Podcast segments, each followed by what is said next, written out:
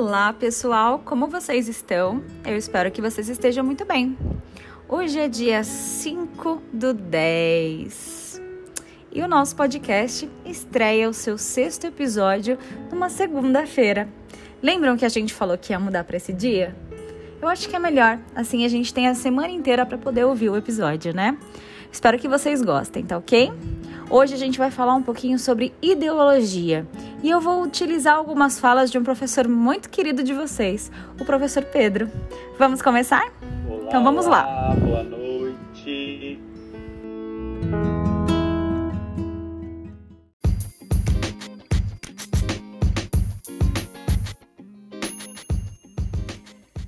Sim, bora começar. Eu estou animadíssima para ouvir o que o professor Pedro tem a dizer, porque eu lembro muito bem. Eu lembro muito bem, eu era criança, Cíntia, eu tinha em casa uma fita cassete de um disco do Cazuza que se chamava Ideologia e tinha aquela música Ideologia, eu quero uma pra viver.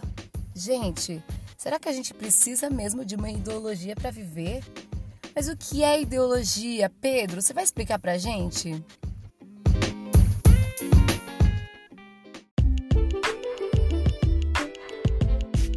Dia, uma palavra tão importante, uma palavra é, tão carregada de tantos valores e que as pessoas não entendem muito bem o significado. Então a gente vai tentar fazer uma relação entre cultura e ideologia, tá?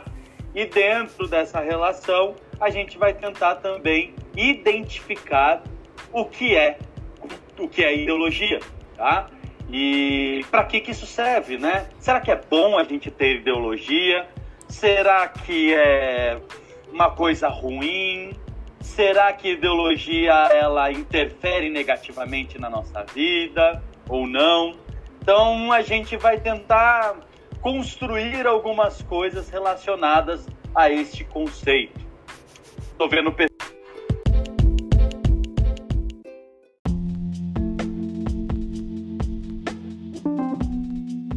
No episódio de hoje, o professor Pedro vai explicar para a gente um pouquinho o que, que é ideologia.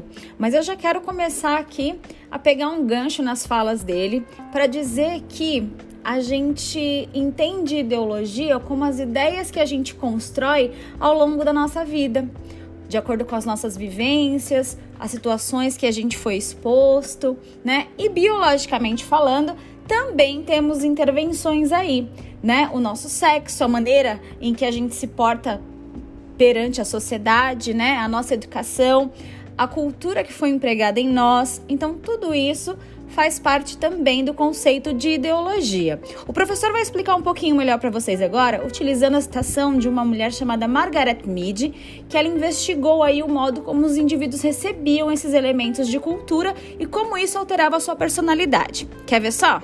Escuta aí.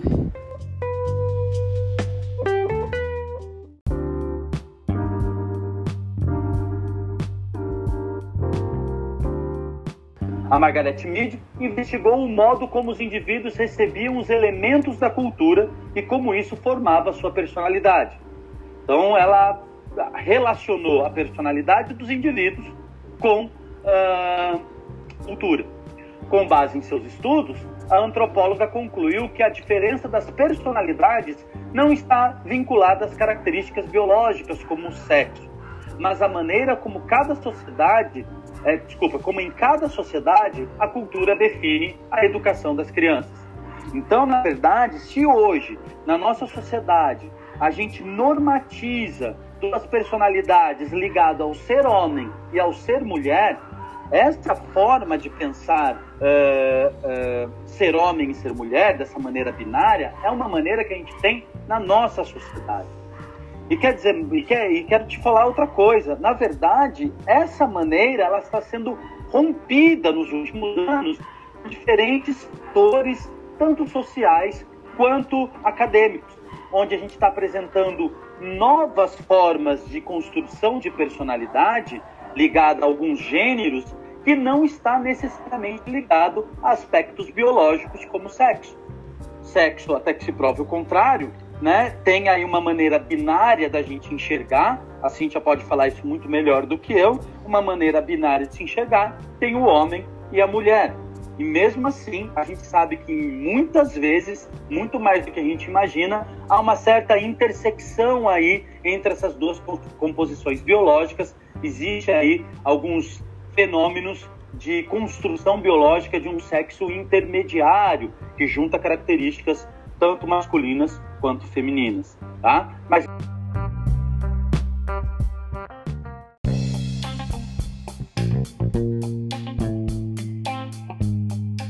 Pois é, o professor Pedro falou de binário e não binário, né?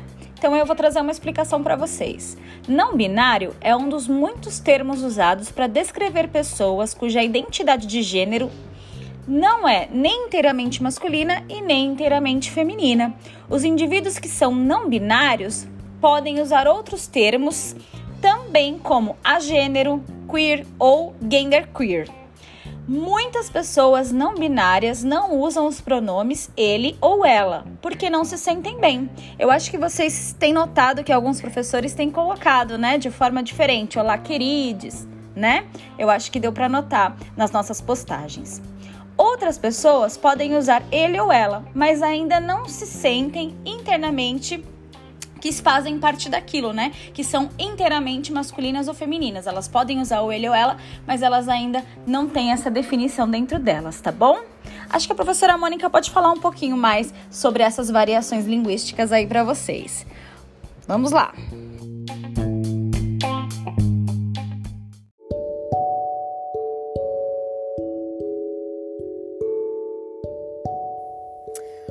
Gente. Então, para encerrar, deixa eu falar sobre essa questão. Começamos aí falando sobre ideologia. Será que precisamos de uma ideologia para viver? E aí o professor explica bem que a ideologia é aquilo que está intrínseco em nossa cultura. Foi o que a Cíntia também tentou amarrar. A Margaret Mead diz que é tudo aquilo que a gente carrega desde a nossa infância Bom, gente, ah, bem grosseiramente aqui eu fui tentando amarrar tudo. E o que a Cíntia me traz ao final é o desafio de falar sobre a questão da ideologia na linguagem, porque muitas vezes toda uma cultura, todo um, um hábito, todos os costumes e toda uma forma de pensar uma ideologia é refletida na forma como nós nos comunicamos, como nós interagimos. A linguagem é isso, é a interação uns com os outros. E sim, existem pessoas que não se enquadram nem no masculino e nem no feminino. E estas pessoas hoje lutam a favor do pronome neutro, gente, para que você não tenha ali, né, em algumas palavras, aquela separação nem pelo masculino nem pelo feminino, mas que haja a neutralidade, ah, que haja uma forma que não demonstre nenhum dos dois lados, ou seja, o não binário que a professora Cíntia acabou de dizer. Olha, esse ainda é um assunto um tanto quanto polêmico, não é? Vocês vão ver aí, estamos em épocas de eleições, tem muita gente usando isso até como palanque político.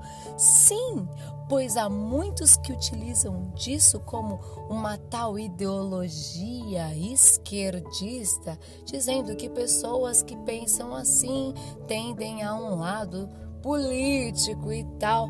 Mas, gente, é, é como a professora Cíntia bem disse: é, por enquanto a gente encara como variações linguísticas. São as variedades situacionais, porque há uma situação em que um grupo muito específico de pessoas, que são essas pessoas não binárias, que elas se sentem melhor quando, em lugar de a gente falar ele ou ela, que a gente use ele. Em lugar de dizer todos ou todas, que a gente use todes. E aí, gente, é uma variação da língua língua. E é uma variação situacional, porque é uma determinada situação que leva a essas mudanças. Mas por enquanto a gramática ainda não mudou. Ainda falta muito papo, ainda falta muito estudo e a nossa sociedade ainda não é precisa entender como um todo essa questão. A gente encara por enquanto como uma variedade. E assim, gente, é tentem pensar bem em tudo que a gente falou como busca pelo conhecimento e não como uma opinião. Nós não estamos aqui para dar opinião e sim para conversar sobre o que está aí, o que são as teorias, o que é o conhecimento. O que eu acho engraçado, como eu estava apontando anteriormente, é as pessoas fazerem disso palanque político, dizer que quem fala sobre isso está tentando te convencer um ou outro é melhor. Não, gente. Vamos discutir sobre todos os assuntos.